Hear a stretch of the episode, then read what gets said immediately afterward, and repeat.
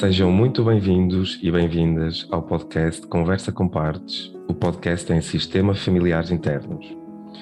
Este é mais um episódio de uma série de conversas em língua portuguesa com e entre psicoterapeutas.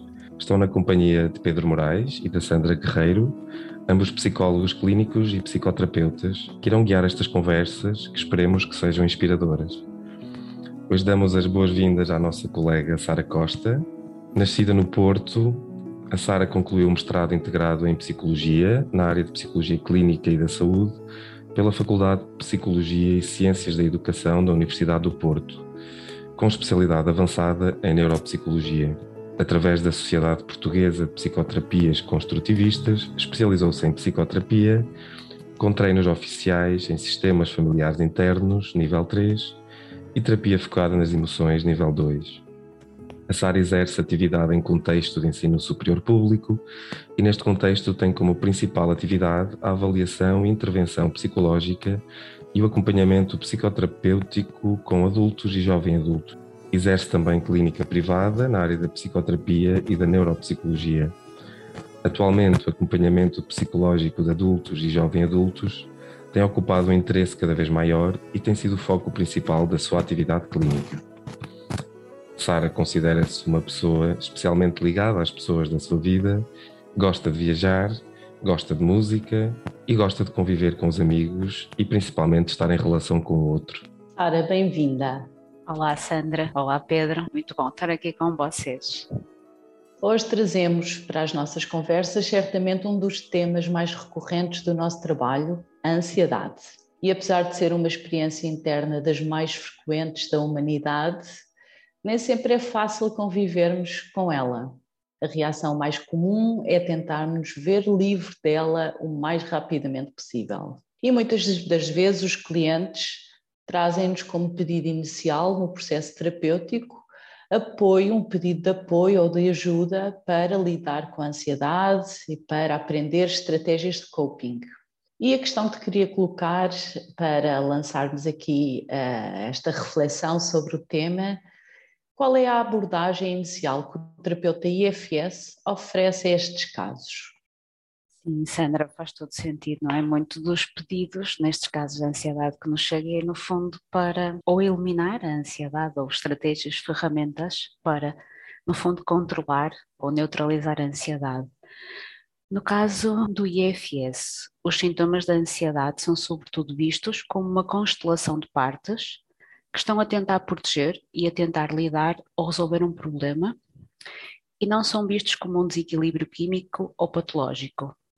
No fundo, o IFS olha para estes sintomas da ansiedade não como diagnósticos, mas como mecanismos de coping. E neste sentido, a abordagem acaba por ser diferente de outras abordagens que são focadas na eliminação do sintoma, por exemplo. O IFS, pelo contrário, procura acolher o sintoma da ansiedade e criar uma relação com essas partes ansiosas que se manifestam através do sintoma, procura-se ouvir e compreender as preocupações e os receios dessa parte, negociar e trazer esperança, procurando até ajudar as partes ansiosas a confiar no self. Ao contrário de outras abordagens, o IFS não se foca em dar ao cliente as tais estratégias e ferramentas que estavas a dizer, Sandra, para controlar o sintoma procura convidar, sobretudo, o cliente para uma posição de curiosidade e de interesse pela parte ansiosa, não assumindo que existe algo de errado com essa parte e que por isso deve ser eliminada. E aqui o terapeuta mantém sempre presente a ideia de que a parte está a tentar proteger algo, está a tentar lidar com algo que é difícil e doloroso para o cliente. Neste caso, está a proteger aqui uma vulnerabilidade. Entrevistando a parte com o cliente, procura sobretudo ajudar a perceber a intenção positiva desta parte ansiosa, como é que ela está a tentar ajudar ao ter este comportamento e trazer a ideia de que o self existe em toda a gente e está sempre lá. Algo que eu aprecio muito na abordagem do IFS, no trabalho com ansiedade, é que respeita todas as partes do sistema e a própria dinâmica interna, e ao criar relação e pedir permissão às partes protetoras do sistema, antes de ir às partes mais vulneráveis. E, portanto, no fundo, no trabalho com os sintomas da ansiedade, é necessário que haja este befriend, este criar relação com as partes ansiosas que estão a dominar o sistema do cliente, até ser obtida a tal permissão para ir às partes vulneráveis que estão a ser protegidas. Algo também que eu gostaria de acrescentar é que a ansiedade, o IFS vê a ansiedade como partes que têm medo de serem más, que têm medo de sentir vergonha e que é intolerável para o sistema.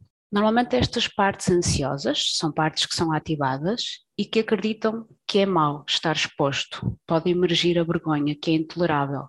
São sobretudo partes que são orientadas para o futuro. O medo de que o cliente possa ser envergonhado, humilhado, fazer algo de mal e ficar exposto. As partes ansiosas são sempre partes antecipativas de poder sentir vergonha no futuro ao fazer alguma coisa. E, portanto, o que vamos vendo é que as partes ansiosas estão aqui a tentar proteger partes mais vulneráveis, que carregam sentimentos de vergonha, que carregam crenças negativas de serem más e de terem algo de errado, defeituoso, que não são merecedoras de serem amadas. Estas partes ansiosas estão a tentar evitar que o cliente possa sentir isso, estão a tentar proteger o sistema disso, proteger de relembrar isso. E quando algo acontece no ambiente, quer interno, quer externo, as partes ansiosas ficam energizadas e o que o cliente experiencia é um medo fora do contexto. Estas partes ansiosas sentem que algo de mal pode acontecer no futuro e têm medo disso, porque há sempre medo nas partes ansiosas, é algo que nós vemos sempre.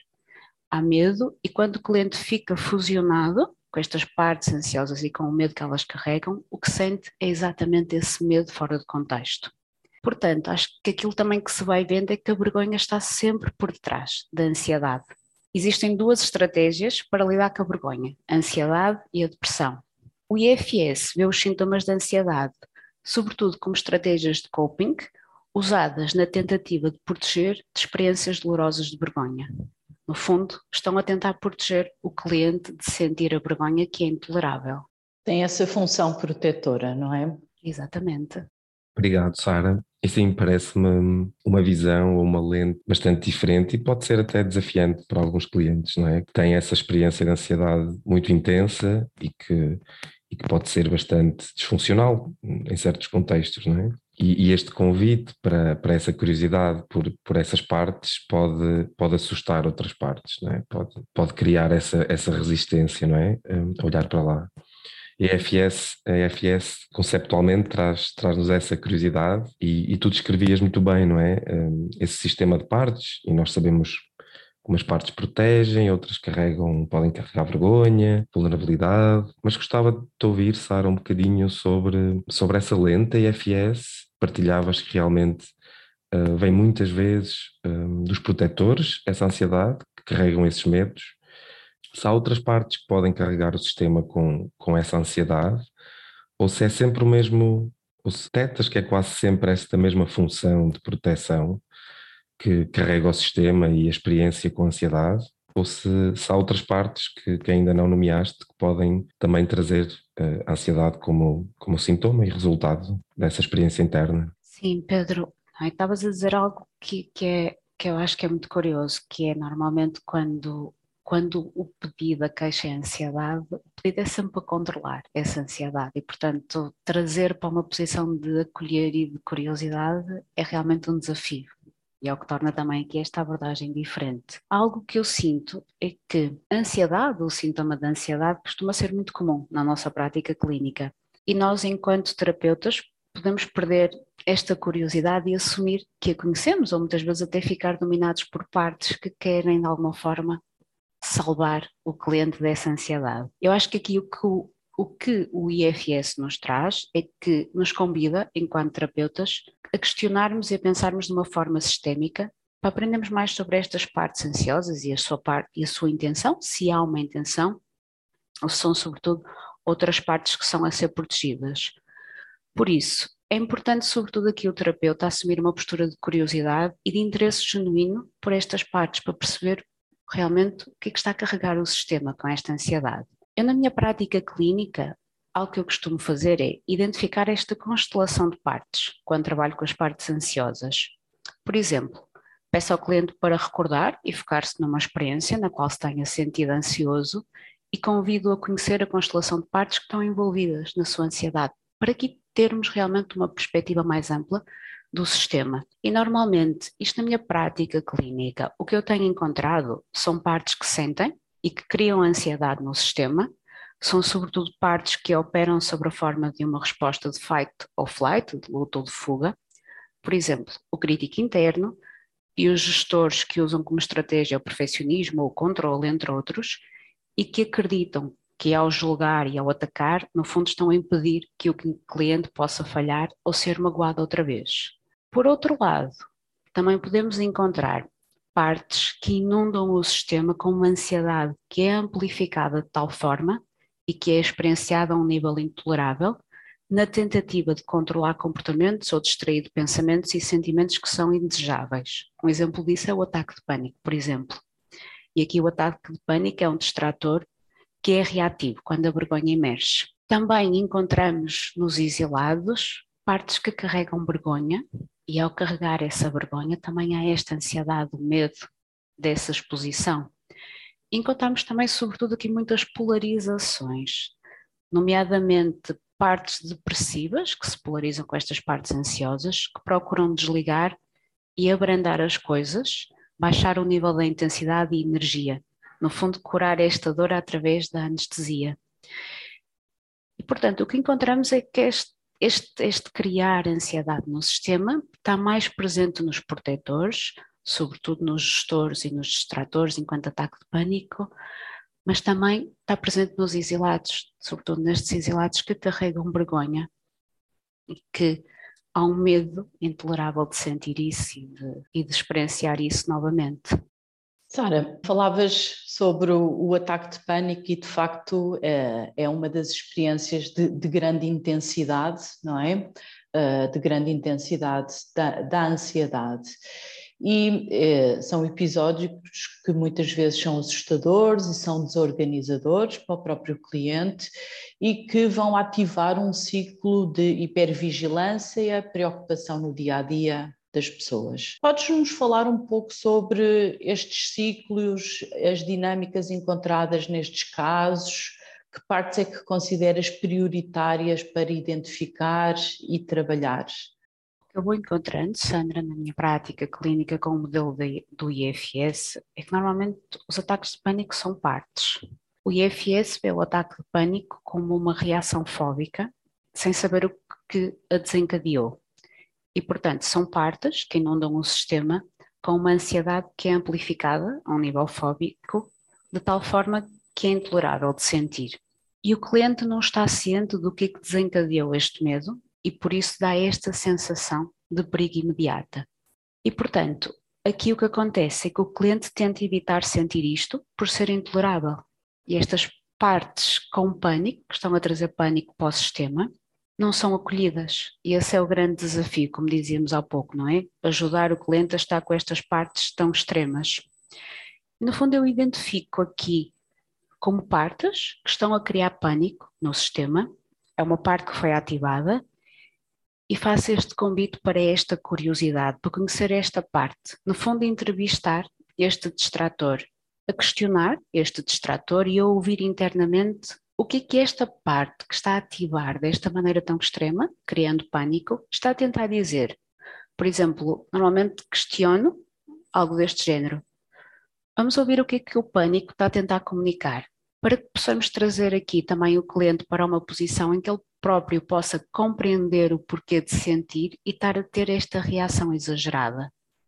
Estas partes com pânico podem começar com partes realmente em que o pânico já não é, ainda começa a ser inicial, mas quando o pânico atinge aqui uma reação já exagerada e o medo e o cliente não faz ideia porque é que está a sentir este medo, aí já temos o pânico a assumir, a inundar completamente o sistema e o cliente está completamente blended com essas partes. E, portanto, muito do trabalho aqui também passa não só por acolher e o convite a essa curiosidade, mas também algum trabalho de diferenciação. Algo que eu acho que é muito útil em trabalhar com partes que carregam este pânico, que provocam o ataque de pânico. Nesta entrevista, neste questionamento, questionar-se sobre a primeira vez. que o cliente sentiu este ataque de pânico ou que teve este sintoma de pânico e fazer aqui quase uma entrevista acerca dos receios desta parte que está a criar o pânico e do que é que pode acontecer se não fizer isto desta maneira tão extrema.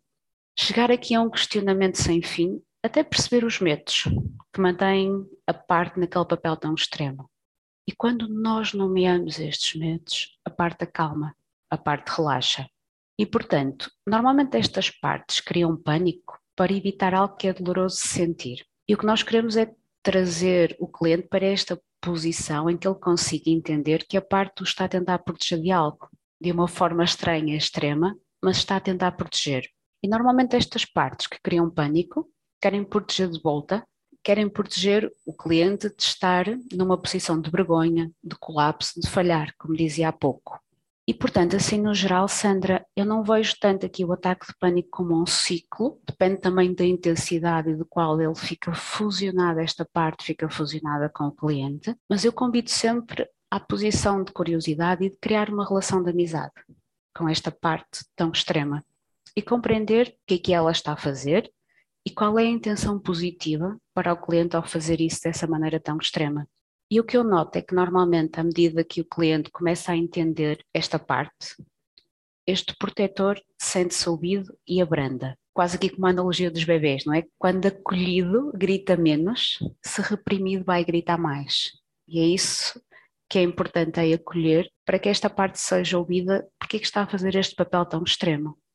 E normalmente também é importante trazermos esta ideia e ajudar esta parte a reconhecer que o papel não está a ter resultado e que aquilo que estão a tentar obter é exatamente o contrário do que pretendem.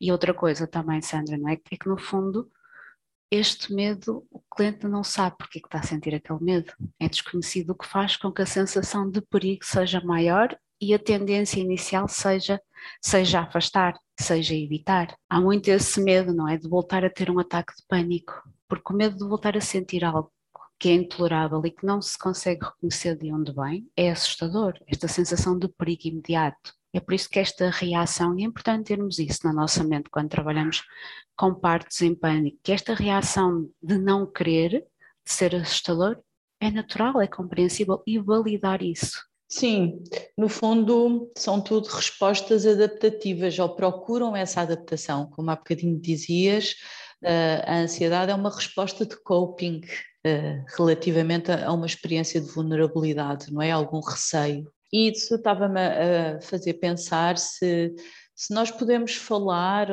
sobre ansiedade positiva, ansiedade útil, se nos podes ajudar com alguns exemplos concretos uh, a entender esta esta resposta adaptativa e esta utilidade da, da ansiedade na, no nosso sistema e nas nossas vidas. A ansiedade enquanto emoção é normal, adaptativa e necessária. Quando alguém no consultório nos diz que está ansioso, ou até fora do consultório nos diz que está ansioso ou a sentir ansiedade, não temos que pedir que a pessoa se acalme. Isto seria a resposta natural de alguém que poderia ficar assustado com isso e pedir que a pessoa se acalme, mas não é esse o nosso objetivo, não é pedir que a pessoa se acalme, mas sim perceber porque é que está a sentir medo ou o que é que a está a preocupar ou a deixar apreensiva. E por isso é que quando temos partes ansiosas, é importante convidar essa parte a partilhar sobre o que é que a está a ativar, o que está a acontecer que faz com que ela sinta esse medo ou essa preocupação para que ela possa ser compreendida e entendida. Por exemplo, quando o futuro é incerto, quando temos uma possível ameaça a um objetivo ou necessidade de autopreservação, sentimos ansiedade e é suposto, é adaptativo. E, portanto, sim, em muitas situações a ansiedade é um mecanismo adaptativo que é normal e que é útil. Por exemplo, em situações de perigo físico real, quando estamos a andar de bicicleta e vem um carro, a ativação física e cognitiva que a ansiedade traz leva a que a pessoa esteja mais atenta com melhores reflexos e que por isso evite situações que são consideradas potencialmente perigosas. Ou, por exemplo, em situações vivenciadas como potencialmente desagradáveis, sentir ansiedade no exame, sentir ansiedade numa apresentação. Sentimos medo de fazer algo de mal e de falhar. E por isso a ansiedade, quando controlada, faz-nos estar mais atentos e mais concentrados. Eu acho que também isto é importante, que é, no fundo, o medo de ser exposto a algo de mal existe em todos nós. Contudo, quando há história e evidências na nossa história de vida que suporta isso, estas partes ficam mais mais blended, mais fusionadas connosco e o medo de voltar a sentir isso é intolerável. E é aqui que se torna realmente muito desconfortável. Mas no fundo, a ansiedade, cada parte de nós tem sempre algo importante para dizer, tem sempre algo de bom para nós. E a ansiedade também. Precisamos é de a conhecer e de a compreender. Sim, no fundo a proposta é relacionarmos em vez de evitarmos, não é? Em vez de contermos, é, é criar a relação para compreender a função, sim. E há pouco, na tua explicação, tocavas, fizeste-me recordar também aqui aquela frase que nós como pessoas, ou seres humanos, we are meaning making machines, não é? Nós, nós, ou seja, acho que isto também representa um pouco uh, as nossas partes racionais e lógicas que tendem a ficar sempre desassossegadas com falta dessa compreensão. Porquê é que eu senti isto? Porquê é que eu experienciei isto? O porquê, pelo menos, da, da intensidade ser tão, tão forte, tão amplificado, não é? Dá um sentido, não é, Pedro? Sim. Exatamente, a, a, perda desse sentido causa essa hipervigilância de uh, eu não percebi, por isso pode-me acontecer a qualquer, a qualquer altura. É? E, e, falavas também agora um pouco de como é que uma parte que é um recurso nosso, que nos está a proteger, que nos está a dar uh, sinais de, de, proteção e de que algo importante está a acontecer, possa passar a trazer terror, não é? Em vez de, de uma ansiedade saudável ou adaptativa passa a ser eh, desadaptativa e, e, a ter consequências eh, desajustadas um bocadinho para, para a experiência, não é? Sim, sem dúvida.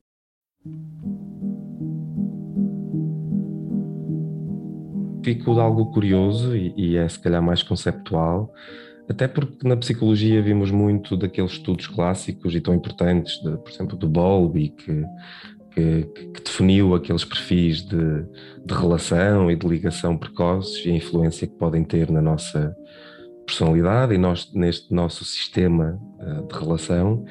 E há um perfil que me chama a atenção, e até já tive clientes que me trazem isso para a sessão, que é Pedro, eu percebi e fiz aqueles testes que encontrei online, onde seja, um, eh, o meu perfil é uh, de ligação, é ansioso é o perfil ansioso. Eu sou assim, sou assim desde sempre, uh, por isso é quase como uma uh, uma fatalidade, não é? Quase eu sou assim, não há muito a fazer. E realmente às vezes também nos faz questionar se, se realmente há sistemas que já trazem alguma sensibilidade ou algumas partes naturalmente e quase de fábrica, e desculpa uma expressão, mas já mais ansiosas, ou se realmente é a experiência e os sistemas externos, os nossos cuidadores, realmente esta relação que o Bowlby eh, estudou e também, não é? Com os nossos cuidadores principais, que definem uh, e que podem definir estas partes ansiosas uh, na ligação e na relação. Como é que tu vês isto, Sara, e como é que compreendes?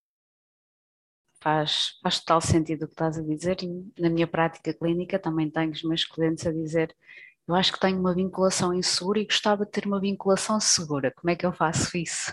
É, também já venho muito, já venho muito com este pedido. Sim, uh, o que eu tenho notado, e conjugando até com algumas leituras que vou fazendo, é que normalmente este, no fundo, as pessoas que, que vêm com um estilo de vinculação ansioso ou preocupado, como, como determina o Bowlby, isto vai se manifestando na idade adulta, sobretudo nas relações de intimidade.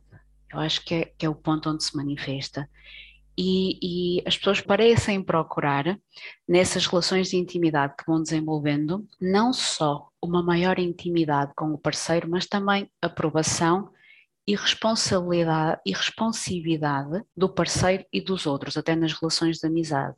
Por exemplo, ainda ontem estava, estava aqui com um caso de uma aluna e ela, e ela trazia muito bem isto nas relações de amizade, esta responsividade do outro, de estar lá para ela também quando ela precisa e normalmente estas pessoas são mais ansiosas ou preocupadas com a vinculação, com a ligação, tendem a ter uma visão menos positiva sobre si próprias, de serem menos capazes também, duvidam mais do seu valor, não só enquanto parceiros, mas também da sua capacidade para lidar com as ameaças e tendem muitas vezes também a culpabilizar-se eles próprios por esta falta de responsividade do parceiro e dos outros. Ou seja, o que eu noto, assim, de uma forma mais global, é que este estilo de vinculação ansioso, preocupado, manifesta-se sobretudo uh, nos nossos clientes com níveis mais elevados de expressividade emocional, uma maior preocupação e impulsividade nas suas relações, tendendo por isso também a ficarem mais dependentes, quer seja das relações de amizade, como das relações com os seus parceiros.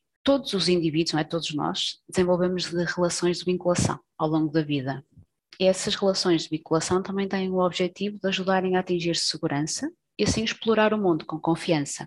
No fundo é o que o Bowlby também nos diz. E o que se verifica nestes casos é que quando há uma percepção de ameaça, há esta sensação de não ser capaz de lidar com a ameaça e de explorar o mundo por este ser ameaçador. O que também leva a que se tornem mais dependentes emocionalmente, quer seja nas relações de intimidade, quer seja nas relações de amizade, por exemplo. Porque é quase como se não houvesse uma base segura para retornar quando há esta experiência de ameaça. É? No fundo, é o que acontece isso nas crianças. No adulto, há esta percepção de o um mundo ser ameaçador, não ser capaz de lidar com o mundo, e isto causa a experiência de ansiedade, de preocupação, de insegurança. É sobretudo aquilo que eu vou notando, Pedro. Também, sobretudo, muito nos casos de ansiedade social, também, também vou notando que existe este, este estilo de vinculação mais ansioso. Sara, temos estado a falar um bocadinho do processo terapêutico, focados nos, no, nos nossos clientes que, que vão experienciando a ansiedade, e nós começávamos esta conversa a identificar esta experiência como uma experiência universal, não é? Todos nós, todos nós a temos e é um desafio para todos. E queria focar-nos agora no nosso papel enquanto terapeutas e, se calhar, eh, reconhecer que provavelmente a grande maioria de nós tem partes que gostaria, que acreditam na utopia do, de nós enquanto terapeutas calmos e tranquilos, não é? Que esperam, que esperam isso de nós e de facto nem sempre isto acontece. Nós temos que lidar em vários momentos alguns antecipatórios das, das sessões, durante as sessões, a seguir às sessões. Temos que lidar com, com partes ansiosas nossas e ia-te pedir assim que partilhasse um bocadinho como é que tem sido para ti esta experiência no contexto terapêutico, enquanto terapeuta, e como é que a IFS tem ajudado a, a relacionar com as tuas partes ansiosas. Sim, Sandra, eu posso trazer um pouco da minha experiência pessoal que em que estas partes ansiosas terapeuta estavam muito presentes, muito presentes.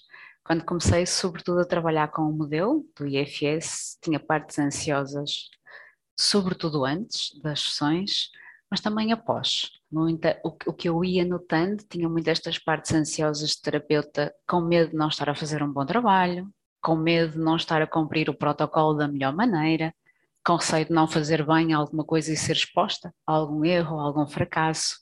Sobretudo, estas partes ansiosas com o meu desempenho enquanto terapeuta e aqui o medo de fazer algo de mal. Não só com o treino, o treino em, em IFS ajudou-me bastante, mas também a supervisão e a psicoterapia pessoal. Eu fui começando a conhecer melhor estas partes ansiosas que antes eu nem tinha consciência, elas estavam lá, mas eu nem me apercebia porque ficava completamente overwhelmed por elas e pela intensidade delas. E o ficar mais consciente da presença delas foi realmente útil para mim, porque ajudou-me a que elas fossem menos ativadas, sobretudo quando estava a iniciar as sessões. Eu ia notando que sempre que estas minhas partes do terapeuta eram ativadas, no início da sessão, e muito, até muitas vezes ao longo da sessão, era difícil para mim, enquanto terapeuta, estar disponível, ter esta disponibilidade e esta abertura para ouvir o cliente a partir de um lugar curioso e até responder apropriadamente às suas necessidades, porque estava mais focada em mim e no que estas partes me estavam a tentar transmitir.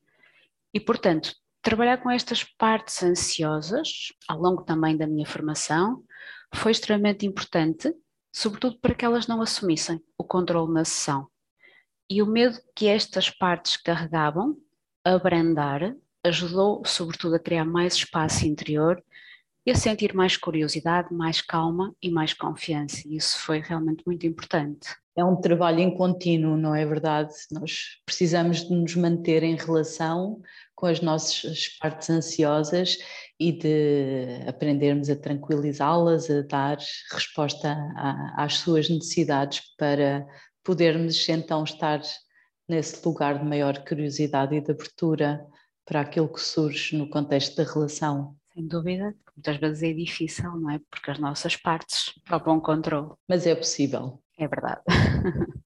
Mas dizias, e até ligando, Sara, com o que falavas anteriormente, um dos perfis ou uma das constelações que por vezes sinto com alguns clientes, uma experiência com muito pouco contacto e acolhimento emocional, e dominados por estas partes perfeccionistas, tu referias, muito racionais, muito lógicas, e que, hum, ao sinal de qualquer ativação emocional, pode ser eh, assustador. Só, só isto, não é? Esta experiência pode ser por ser desconhecida, é assustadora, não é? E talvez pouca experiência de, de corregulação nesta, nesta experiência emocional precoce, não é? E talvez até nós como terapeutas, isso será uma arte uh, sensível e, e, delicada, é? De, de quase permitirmos na sessão partilhar as nossas as nossas partes também ansiosas, seja por experiência, seja na sala, quase que valida uh, e convida as partes do cliente uh, a perceber, ok, também é possível e não tem que ser catastrófico assustador, não é? E a IFS, a mim, sinto que me ajudou nisso, a sair um bocadinho do papel, como dizia a Sandra, do romântica quase, do terapeuta sempre uh, reguladíssimo e confiante e calmo, e que, e que essas partes também são bem-vindas uh, em sessão e para alguns clientes são úteis até desta partilha, não é? Sentes, sentes isso como uma vantagem um, ou como é que geres essa, essa partilha até com, com o cliente do teu sistema? Eu acho que utilizar a linguagem de partes normaliza bastante e trazer essas partes em determinados contextos, acho que é bastante importante. Normaliza, valida também as nossas partes que se sentem ouvidas e para o próprio cliente convida também que estas partes ansiosas também sejam acolhidas na sessão. Há, contudo, sistemas em que às vezes estas nossas partes ansiosas também podem se engatilhar com as partes ansiosas do cliente e aí estas partes estão blended com as outras partes.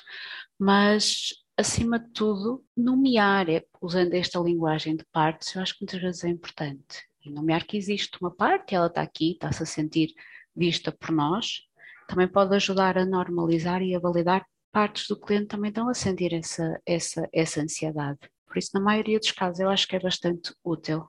Pedro, havendo sempre este, esta ressalva de as nossas partes vão sempre engatilhar com as partes do cliente e é por isso que é tão importante fazermos este nosso trabalho interno enquanto terapeuta também para termos consciência disso. As nossas partes mais cuidadoras, por exemplo, não é? Podem, podem realmente se engatilhar com partes de clientes que precisam de ser cuidadas e às vezes essas partes assumem o controle e dão-nos pouca perspectiva. Obrigado, Sara. Sara, surgiu-me uh, com as tuas reflexões uh, esta ideia de que a forma como definimos um problema define também a sua solução, e julgo que a nossa conversa hoje nos, nos traz um bocadinho aqui esta reflexão. Para finalizar, agradecer-te a tua partilha uh, generosa sobre a tua experiência terapêutica e, e, toda a tua reflexão sobre este tema tão importante e, e tão prevalente. Obrigada. Obrigada, Sandra. Obrigada, Pedro. Foi muito bom estar aqui com vocês e tem sido também muito bom fazer este percurso ao vosso lado e caminhar ao vosso lado tem sido realmente muito prazeroso. Obrigada por toda a vossa companhia e companheirismo. Obrigado, Sara. E assim terminamos mais uma conversa com partes Encontramos-nos em breve com outros temas e outras partes.